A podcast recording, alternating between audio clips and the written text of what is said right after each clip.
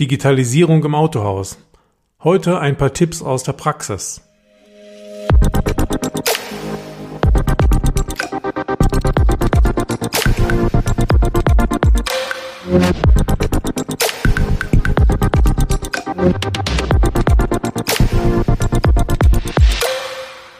Hallo, herzlich willkommen zurück hier beim Autokontext Podcast von und mit Derek Finke. Ja, hab ein paar Tage nichts von mir hören lassen. Ich glaube, das letzte Mal war Anfang des Jahres, als ich äh, eine neue Folge aufgenommen habe. Bin aber in der Zwischenzeit auch nicht untätig gewesen und habe mich einfach mal interviewen lassen. Und ähm, diese Aufnahme, die dabei entstanden ist, die habe ich zusammen aufgenommen oder hat mit mir aufgenommen. Der Frank Würzberger. Der Frank Würzberger ist ähm, ein lang gedienter Automotive-Mann, hat viele Jahre selbst Autos verkauft arbeitet inzwischen auch äh, als Vertriebler und ist äh, unter anderem für die Firma Carmato, die hier aus Bonn und aus Trier kommt, als Vertriebler tätig und äh, eine dieser, dieser, dieser Kernprodukte der Firma Kamato sind, sind eben auch E-Commerce-Portale oder E-Commerce-Systeme, Plattformen zu bauen für Autohändler. Ja, und da haben wir halt natürlich auch inhaltlich eine gewisse Überschneidung. Und der Frank und ich, wir haben irgendwann mal, oder der Frank hat mich irgendwann mal gefragt, Mensch, mal hättest nicht Bock, wir wollen hier anfangen mit so einer, mit so einer Content-Reihe und ein bisschen Interviews machen und einfach mal ein paar spannenden Leuten aus der Branche reden über Themen rund um das Thema, also rund um die Digitalisierung. Ja, so sind wir zusammengekommen. Ich habe dann Ja gesagt und ähm, das Interview, was wir dann aufgenommen haben, ist eine knappe halbe Stunde, dauert das Ganze. Und es dreht sich am Ende wirklich um Digitalisierung in der Praxis einerseits ein bisschen um meine Geschichte, wo komme ich her, wie bin ich dazu gekommen und was habe ich alles schon so an Themen gemacht in diesem Themen, in diesem Bereich. Und zum Zweiten natürlich auch Dinge, die jetzt in letzter Zeit entstanden sind. Der eine oder andere weiß ja, ich bin bei Emil Frei als Projektmanager. Natürlich werde ich da keine großen Geheimnisse ausplaudern, das ist auch klar. Aber am Ende geht es natürlich darum, was machen wir da grob und ja, was, was gibt's so an Ansätzen, wie man als Autohändler, als Autohaus eben auch Digitalisierung in die Praxis bringen kann.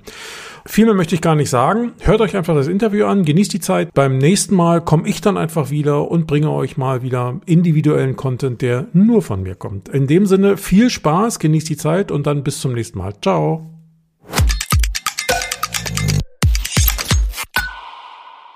Ja, herzlich willkommen zum äh, ersten Interview. Acht Fragen an. Heute acht Fragen an Derek Finke. Derek, schön, dass du da bist und äh, dir die Zeit nimmst. Und äh, ja, bevor wir starten, ganz kurz, was gibt es zu dir zu sagen? Ja, erstmal hallo Frank. Vielen Dank, dass ich hier sein darf. Was gibt es von mir zu sagen? Ja, ich mache äh, seit, ich weiß gar nicht wie viele Jahren, gute 20 Jahre, glaube ich, bin ich schon so rund um Themen unterwegs, die sich um das, um, um so digitale Transformation drehen.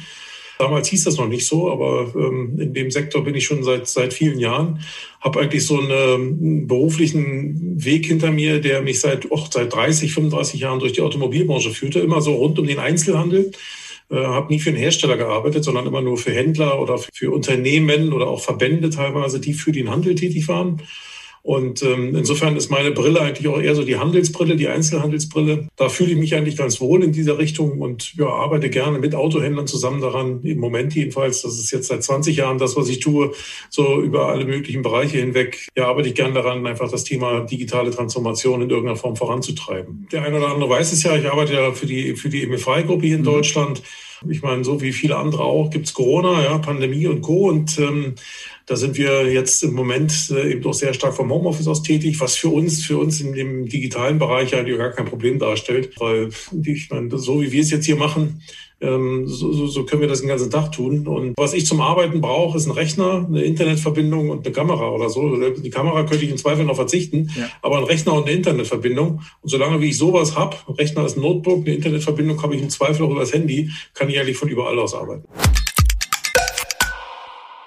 Ich starte mal mit der ersten Frage, die du fast schon beantwortet hast. Wann hast du dich denn tatsächlich so das erste Mal mit dem Thema Digitalisierung äh, beschäftigt? Zu der Zeit bin ich gewesen bei einer, bei einer, bei einer Autovermietung, mhm. die einem Händlerverband, einem Volkswagen Audi Händlerverband damals gehört hat. Inzwischen gehört die Vermietung zu Volkswagen selbst, aber äh, also der Verband hat die verkauft an den, an, den, an den Hersteller oder an die Bank in dem Fall, an die FSAG. Volkswagen Financial Services. Und ähm, aber zu dem Zeitpunkt bin ich damals Projektmanager gewesen oder Leiter Projekte nannte sich das. Und eines der Projekte war eben auch das Thema Software. Wir hatten eine eigene Vermietsoftware, mit der wir praktisch die ganzen Vermietvorgänge abgewickelt haben und auch das, äh, die ganzen Prozesse, die dahinter liefen, gesteuert haben.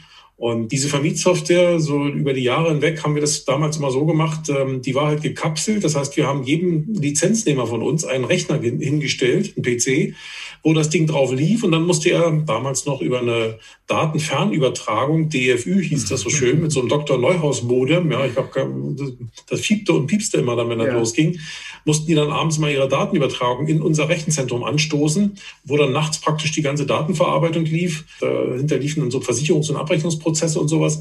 Diese Standalone-Software, die also immer nur so Einzelplatzinstallationen waren, die dann per Datenleitung äh, ähm, Daten abgefragt haben, das haben wir dann irgendwann mal abgelöst. Ne? Und ähm, der Schritt, damals hieß das noch nicht Cloud, damals hieß das ASP, Application Service Providing. Mhm ich sag mal, für den Laien, es ist sowas ähnliches wie eine Cloud. Es sind gar keine, gar nicht so viele große Unterschiede. Ja. Aber im Grunde ist es schon so, wir hatten dann praktisch diese Vermietsoftware nicht mehr lokal bei den Händlern installiert, sondern haben angefangen zu sagen, wir machen das zentral bei uns im Rechenzentrum. Und die Händler greifen praktisch über ihr Terminal, über ihren Rechner, konnten sie dann auch jeden Rechner für nehmen, über einen Browser mehr oder weniger, ja. auf diese Software zu und können dann praktisch Vermietvorgänge durchführen. Das war so mein Start. Also ich habe, wann habe ich denn angefangen in dem Bereich? Ich glaube 2005 oder nee, noch früher, 2000 war das. Ja. Ähm, also gut 20 Jahre kommt hin, ja. wo ich diesen Bereich dann übernommen habe damals und das Thema auch mit vorangetrieben habe. Und so, damals hieß das noch nicht Digitalisierung, ja? dieser Begriff kam erst viel später, aber im Prinzip ist das schon Transformation gewesen, weil wir ähm, auf der einen Seite unser Geschäftsmodell dadurch auch anpassen konnten und auf der anderen Seite auch, äh, ich sag mal, ein Stück weit Innovation geschaffen haben, technische Innovation, was sowohl unseren Lizenznehmern als auch uns in der Zentrale damals ähm, Arbeit und Leben Leben deutlich vereinfacht hat. Und jetzt hast du gerade eben gesagt, du bist jetzt bei Emil Frei, ähm, einer der größten oder der größte Automobilhändler, ähm, den es gibt. Ähm, wo hilft denn die Digitalisierung heute im äh, Autohaus und da speziell in den Verkaufsprozessen am meisten oder am besten, wenn man das so sagen kann? Aber ja, ist ja ein breites Feld. Ja. Also ich würde mal trennen in denen vielleicht so, so prozessual, wenn ich das so sagen darf, äh, einerseits in den Prozessen, die sich direkt Richtung Kunde richten und einmal die, die vielleicht irgendwo im Hintergrund laufen. Ne? Mhm. Und ähm, bei Emil Frey ist es nun mal so, es ist ein großer Händler. Wir haben in Deutschland allein ähm, 80 äh, Standorte, 15 Gesellschaften betreiben diese 80 Standorte und wir betreuen dort 24 Marken, so dass wir da also auf der einen Seite erstmal unheimlich viel, unheimlich große Vielfalt haben. Mhm. Diese Vielfalt ist auf der einen Seite toll, weil man natürlich dem Kunden viel bieten kann, aber für, für die Menschen, die mit IT und oder auch mit Digitalisierung zu tun haben, ist das eine echte Herausforderung, weil Vielfalt heißt eben auch viele Möglichkeiten, viele prozessuale Abbildungen, viele verschiedene Standards, die auch teilweise von den Partnern, also von den Herstellern oder den verbundenen her, den Banken, den Captives zum Beispiel auch gesetzt werden. Da ist es eben nicht so, dass du sagst, oh komm, wir machen mal mit, der, mit dem einen da diese, diese eine Schnittstelle neu, sondern das kannst du dann potenzieren, vielleicht nicht immer mal 24, aber doch eben auf ein großes Maß. Ja. Und da steckt eben viel Potenzial drin, diese Dinge zu vereinfachen. Aber wenn ich mal Richtung kundenorientierte, also oder, oder Richtung äh, Prozesse denke, die so Richtung Kunde laufen, ja. ähm, also das, was der Verkäufer zum Beispiel mit einem Kunden tut, tut. Wenn ich das Marketing teilweise noch mit einbeziehe, auch das Marketing, was ich ja schon in Richtung Kunde, ist ja im Regelfall immer vertriebsorientiertes Marketing, da gibt es für jeden Händler, egal in welcher Größe, viel Potenzial. Also ich fange mal an mit, äh, mit Marketing. Nehmen wir das Thema, äh, du machst da draußen, jeder Händler macht heute in irgendeiner Form digitales Marketing, digitale Werbung. Das heißt, da kommen Anfragen von Kunden rein und sei es über mobile.de, also über eine Börse, über einen externen Partner, dann geht es ja schon damit los, wie kann dafür gesorgt werden, dass diese Anfragen qualifiziert werden, dass sie auch zeitnah und auch in einer gewissen Qualität beantwortet werden. Und das kann ich zum Beispiel schon mit digitalen Werkzeugen machen. Natürlich ist da immer der Mensch noch gefragt. Das, das wird wahrscheinlich auch auf Ewigkeiten so bleiben oder so weit will ich mich vielleicht nicht festlegen aber zumindest auf lange Zeit so bleiben. Aber da kannst du zum Beispiel schon mit, mit, äh, mit Werkzeugen, mit Software, kannst du da schon einiges steuern. Du kannst diese eingehenden Leads, wie es immer so schön heißt, in bestimmte Richtungen steuern. Du kannst äh, sie manuell qualifizieren, du kannst sie dann automatisch weitersteuern lassen. Du kannst ein, ein CRM-System benutzen, also ein Kundenbeziehungsmanagement einrichten in deinem Unternehmen, dafür dann eben auch Software nutzen, mhm. um Prozesse zu steuern. Das nutzt sowohl das Marketing als auch der Vertrieb dieses Systems. Da dreht es sich ja darum, dass ein Kunde, das heißt immer so schön, in dieser 360-Grad-Sicht zu sehen ist. Das müssen dann natürlich auch äh, mit Daten gefüllt werden, aber dahinter hängen dann auch wieder automatisierte Prozesse, um mit diesem Kunden, mit dem wir ja eine Beziehung haben, in irgendeiner Form auch vernünftig Marketing und auch Vertrieb mitgestalten zu können. Also beispielsweise erinnert dich ein CRM-System vielleicht in regelmäßigen Abständen daran, den Kunden da und da zurückzurufen ne, oder mal anzurufen ja. und einfach mal zu fragen, wie es ihm denn geht.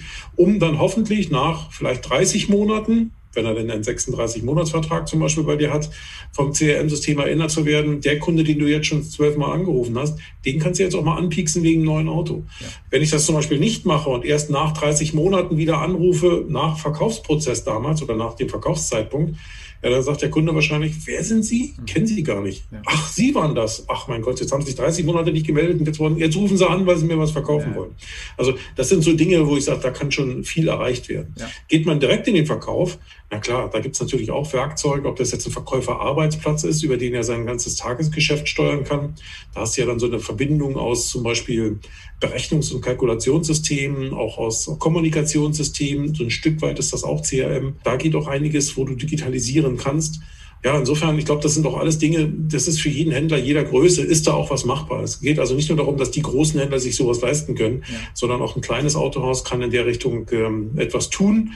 Es gibt so viele verschiedene Angebote und Systeme im Markt, da ist für jeden irgendwas dabei. Also ich sage mal, im Vertrieb ist schon ein, ein Feld, wo du viel vereinfachen kannst, wo du viel steuern kannst, immer verbunden mit dem Ziel, auf der einen Seite für dich das Leben etwas einfacher zu machen, das ist eher die interne Betrachtung oder die Ich-Betrachtung.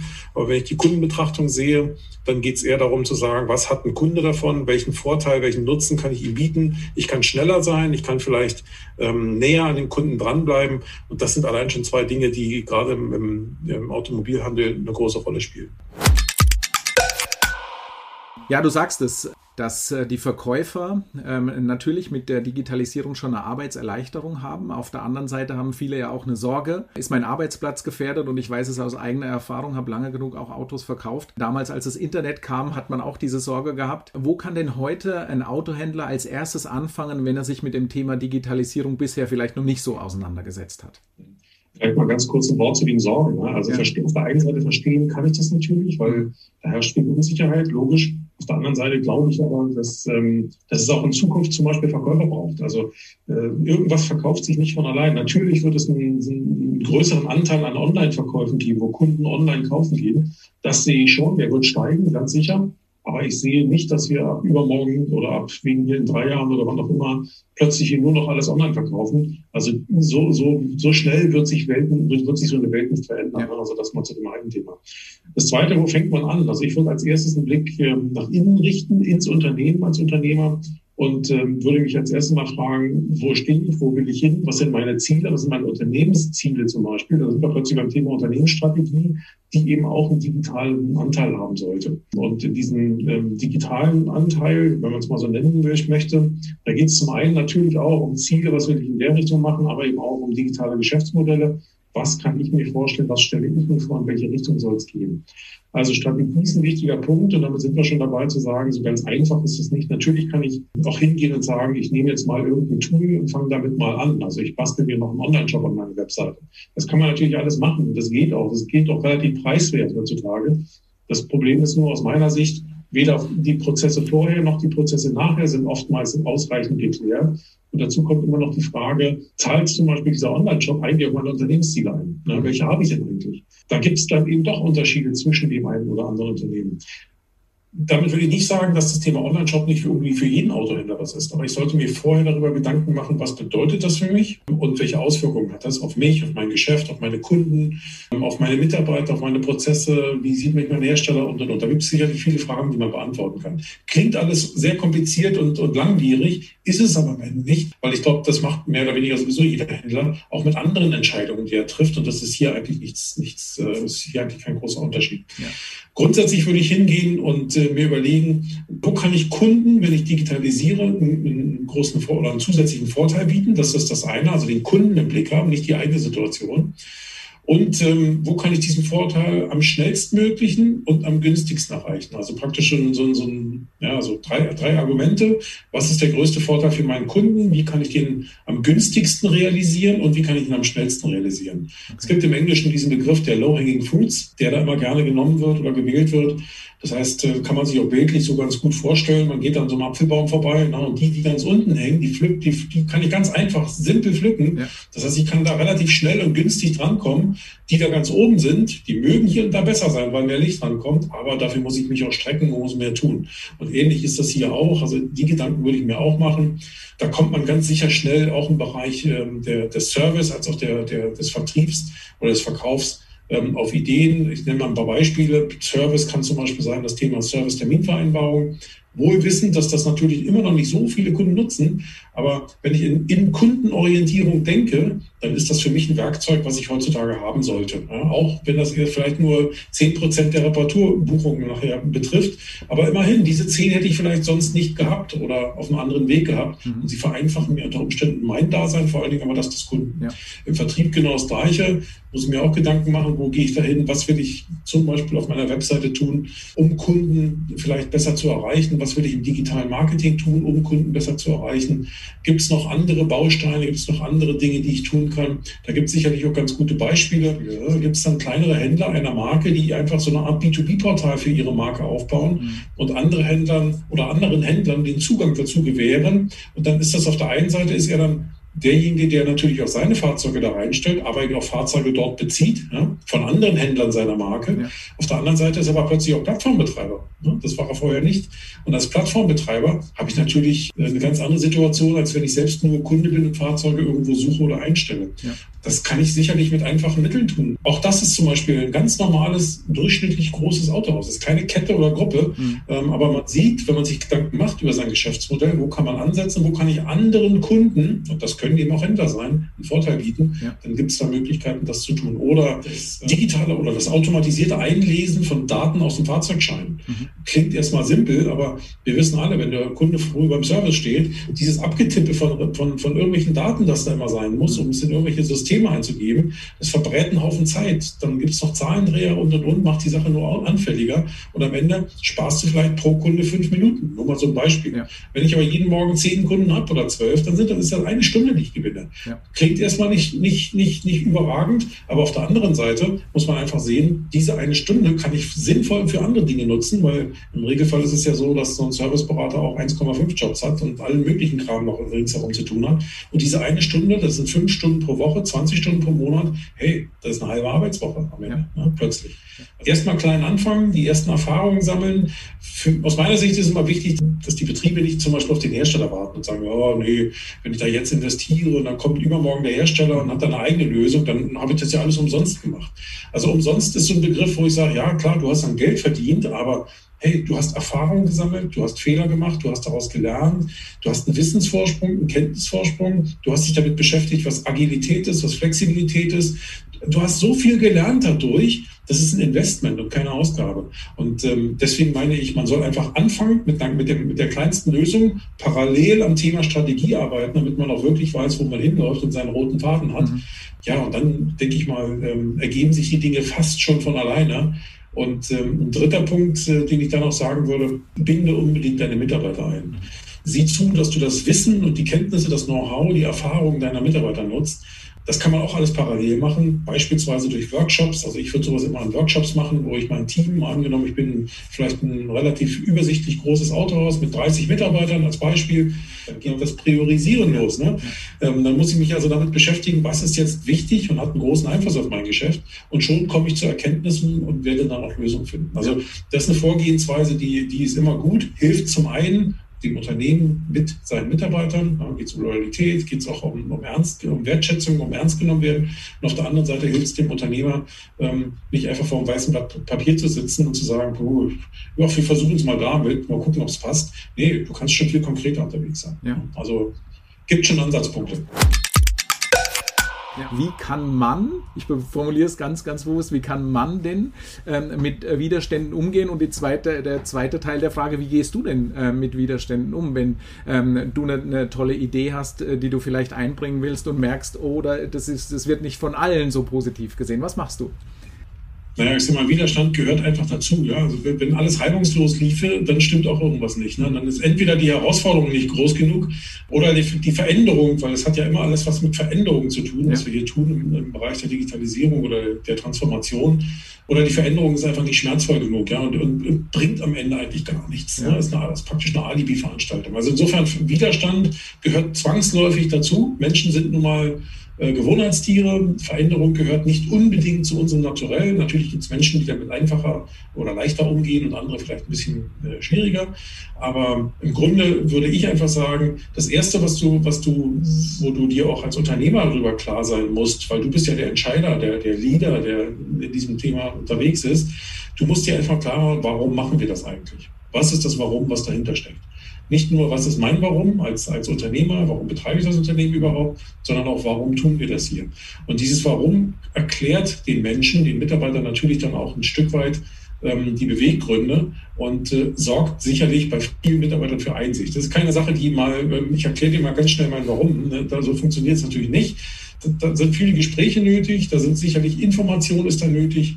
Und ich glaube, das ist ein Weg, um, um damit umzugehen. Also ich muss mein Warum kennen, ich sollte das, das Warum meines Unternehmens kennen.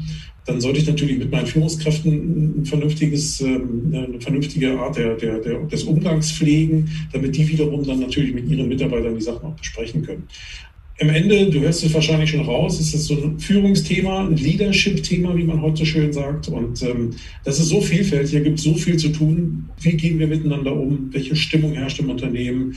Welche Art von Transparenz herrscht im Unternehmen. Ich glaube, wenn man, wenn man das, was heute so gerne unter moderner Führung tituliert wird, wie zum Beispiel Transparenz, Kommunikation, Information, Mitarbeiter einbinden, Wertschätzung, dann, dann hast du schon von vornherein weniger Widerstände, mhm. als wenn du das alles nicht machst und praktisch nur per Order die Mufti agierst. Ne? Also wenn der Chef immer nur sagt, ab morgen gilt, und dann sagen die Führungskräfte, der Verkaufsleiter und der, der Serviceleiter zu jedem Mitarbeiter, ab morgen gilt, und das war's dann, weil ist ja vom Alten angeordnet, vom Chef. Ne? Also wenn das Führungsprinzip ist, dann denke ich denke nicht, dass wir damit oder du als Unternehmer damit glücklich wirst auf Dauer. Das kann vielleicht noch ein paar Tage funktionieren, aber erstens wirst du nicht die Mitarbeiter bekommen oder haben, die du brauchst, um mit diesen ja, volatilen Zeiten und diesen wechselhaften Zeiten wirklich überleben zu können. Und zweitens äh, wird es auf Dauer Burnout-Raten geben, hohe Krankenstände geben und und und, weil das wirst du einfach nicht durchstehen können. Ne? Ja. Also insofern glaube ich, ist das Thema Leadership vielleicht an erste Stelle zu setzen und dazu gehören ja dann auch Dinge wie warum. Und ähm, wenn ich das hinkriege, dann habe ich auch eine Möglichkeit, mit weniger Widerstand zu arbeiten. Und wenn dann immer noch Widerstand da ist, was in Ordnung ist, dann muss man eben auch mal fragen, was macht dir denn Angst? Du hast vorhin schon das Beispiel schon erwähnt, ne? Verkäufer haben vielleicht Angst davor, ja. dass sie ihren Job verlieren dadurch ich glaube, diese Ängste muss man dann einfach nehmen. Man muss eben auch offen damit umgehen und nicht sagen, nein, nee, nix, der Alte hat beschlossen, das muss er halt mal machen, sondern muss ich eben offen mit umgehen und sagen, hey, was, wo ist da genau deine Angst? Wo siehst du denn das Problem, wo du glaubst, dass da Angst ist? Mhm. Und das ist manchmal, meine Erfahrung, in der Person begründet, die dann Angst hat, äh, er ist bestimmten Dingen, er, sie ist bestimmten Dingen im Vertrieb zum Beispiel gar nicht gewachsen und dieses Werkzeug könnte dieses Problem aufdecken. Ja? Ja. Und, aber darüber zu sprechen, dass ich da ein Problem habe und, ähm, und nicht genau weiß, wie es löst, lösen kann, gilt in unserer westlichen Gesellschaft ja meistens noch als Schwäche, wird ja als Schwäche ausgelegt. Deswegen reden viele nicht darüber. Und wenn sie dann noch das Gefühl haben, dass die Kultur im Unternehmen ähnlich ist, ähnlich ist, so nach dem Motto, oh, bloß nichts sagen, kriegst du bloß eins auf den Deckel oder die schmeißen nicht raus. Ja, das ist mal Angstkultur, ja. Das, damit wirst du eben auch keinen Blumentopf mehr gewinnen können. Da musst du halt einen anderen Umgang pflegen und eine andere Art von Leadership einführen. Und dann hast du auf der einen Seite sowieso weniger Widerstände und die, die du dann immer noch hast, da herrscht ein ganz anderes Miteinander, um auch darüber zu sprechen und diese Widerstände auch auszuräumen. Nichtsdestotrotz wird es am Ende immer noch Menschen geben, die vielleicht nicht da durchkommen, ja, und die einfach sagen, das traue ich mich nicht, das will ich nicht, das kann ich nicht. Da muss man unter Umständen auch mal die harte Entscheidung treffen und sagen, sorry, dann gehören wir auch nicht mehr zusammen. Mhm. Ich helfe dir gern dabei, einen für dich passenden Job zu finden. Ich kann ihn dir dann offensichtlich nicht bieten. Mhm. Wenn ich dich aber richtig verstehe, dann kann sich die Führungskraft, muss ja nicht unbedingt immer nur der Autohausinhaber, es kann ja auch der Verkaufsleiter, der Serviceleiter sein, der kann sich ja quasi darüber freuen, wenn Widerstände kommen, weil dann weiß er, er ist im Dialog mit seinen Mitarbeitern, ähm, die machen sich auch Gedanken, die nehmen das nicht einfach so hin, sondern er kann sich darüber freuen und, und somit, äh, ja, wie du sagst, eine gute Strategie aufbauen, ähm, die Strategie verfeinern und äh, somit das Unternehmen auf dieses Thema Digitalisierung und auf die neue Zeit dann einstellen. Auf jeden Fall. Also ich sehe das schon so, dass das eine Möglichkeit ist, so mit den Menschen umzugehen, weil alles andere halte ich einfach nicht mehr für zielführend. Das hat jahrzehntelang funktioniert und war eben so, ne? aber ich, die, die Menschen heute hinterfragen solche Dinge und sind einfach nicht mehr damit einverstanden, sind wir nur für Geld arbeiten zu gehen oder auf der einen Seite oder auf der anderen Seite ähm, ja unter Zwang zu arbeiten und Dinge zu tun, auf die sie eigentlich gar keine Lust haben und nur fürs Geld das irgendwie zu tun. Mhm. Ich denke, da braucht es einfach ein bisschen, ein bisschen andere Art und Weise, wie man miteinander umgeht und wie man die Dinge löst. Äh, und wie man auf der einen Seite von vornherein die richtigen Menschen zu sich holt, richtig im Sinne, passen wir zusammen. Ich denke, fachliches Know-how kannst du immer lernen, menschlich ist viel schwieriger. Du kannst den besten Verkäufer haben, also der, der am meisten Autos verkauft. Wenn der menschlich, nehmen wir mal den Begriff in den Mund, ein Arschloch ist, auf Deutsch gesagt, dann versaut er dir am Ende das gesamte Team. Es ist manchmal besser, den dann wegzutun, in Anführungsstrichen, also sich von ihm zu trennen, ja, ähm, und, ähm, und lieber mit den anderen versuchen, Entwicklung zu machen, als ähm, das laufen zu lassen und, und die Angst zu haben, oh, wenn ich da gehe, dann verkauft er wieder so viele Autos, da fehlt mir da so viel Volumen. Ja, ich glaube nicht, dass das die richtige Entscheidung ist, weil der bringt so viel Unruhe ins gesamte Unternehmen, da wirst du keine, keine Freude dran haben. Erinnert mich an das Sprichwort, wenn du einen faulen Apfel in eine Kiste von Tonner Äpfel äh, legst, was passiert dann mit der Kiste Äpfel? Ne? Ja. Ähm, Derek, die Zeit rennt äh, uns fast schon davon. Es macht total Spaß, mit dir über diese Themen zu äh, sprechen. Darf ich dir denn zum Abschluss noch eine persönliche Frage stellen? Machst du das sowieso? Mach, mach ich sowieso. Wenn wir jetzt die Möglichkeit hätten, jemanden, der dich gut kennt, zu befragen, warum oder was würde er sagen, warum kommst du und dein Team gestärkt aus dieser aktuellen Situation, dieser Veränderungen? Was würde der uns wohl sagen? Oh, das ist eine gute Frage.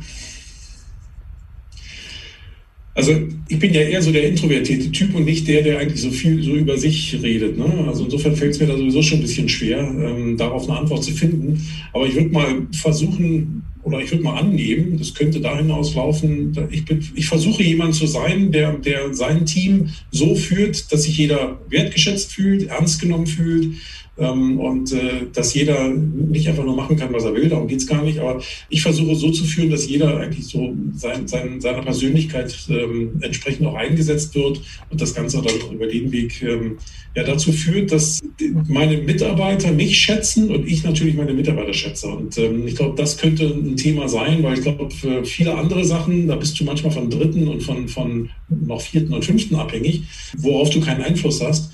Aber worauf ich Einfluss habe, ist halt, wie gehe ich mit anderen Menschen um? Ähm, und, ähm, ja, und wie bearbeite ich die Dinge, die ich zu bearbeiten habe. Das kann ich steuern und ich glaube, da würde ich mal annehmen oder würde ich mir mal zuschreiben, versuche ich zumindest einen Weg zu gehen, der die Leute mitnimmt und, ähm, und nicht, nicht, nicht, nicht, ja, was gar nicht sagen soll. Also der die Leute mitnimmt, ist wahrscheinlich am einfachsten zu sagen. Und das vielleicht sowas sein wie so eine Art Erfolgsgeheimnis oder sowas. Ich weiß nicht, ob es so ist, aber könnte möglich sein. Das kann ich mir gut vorstellen. Ähm, hat total Spaß gemacht, mit dir über die Themen zu sprechen und gerade jetzt auch zum Schluss. Vielen Dank für die Zeit, äh, Derek, die du dir genommen hast. Ähm, ich wünsche dir und äh, deinem Team, deiner Familie alles Gute. Bleib gesund und äh, hoffentlich bis ganz bald. Danke, Frank. Das wünsche ich dir auch. Bleib gesund. Äh, viel Erfolg dieses Jahr und ähm, ja, toi, toi, toi.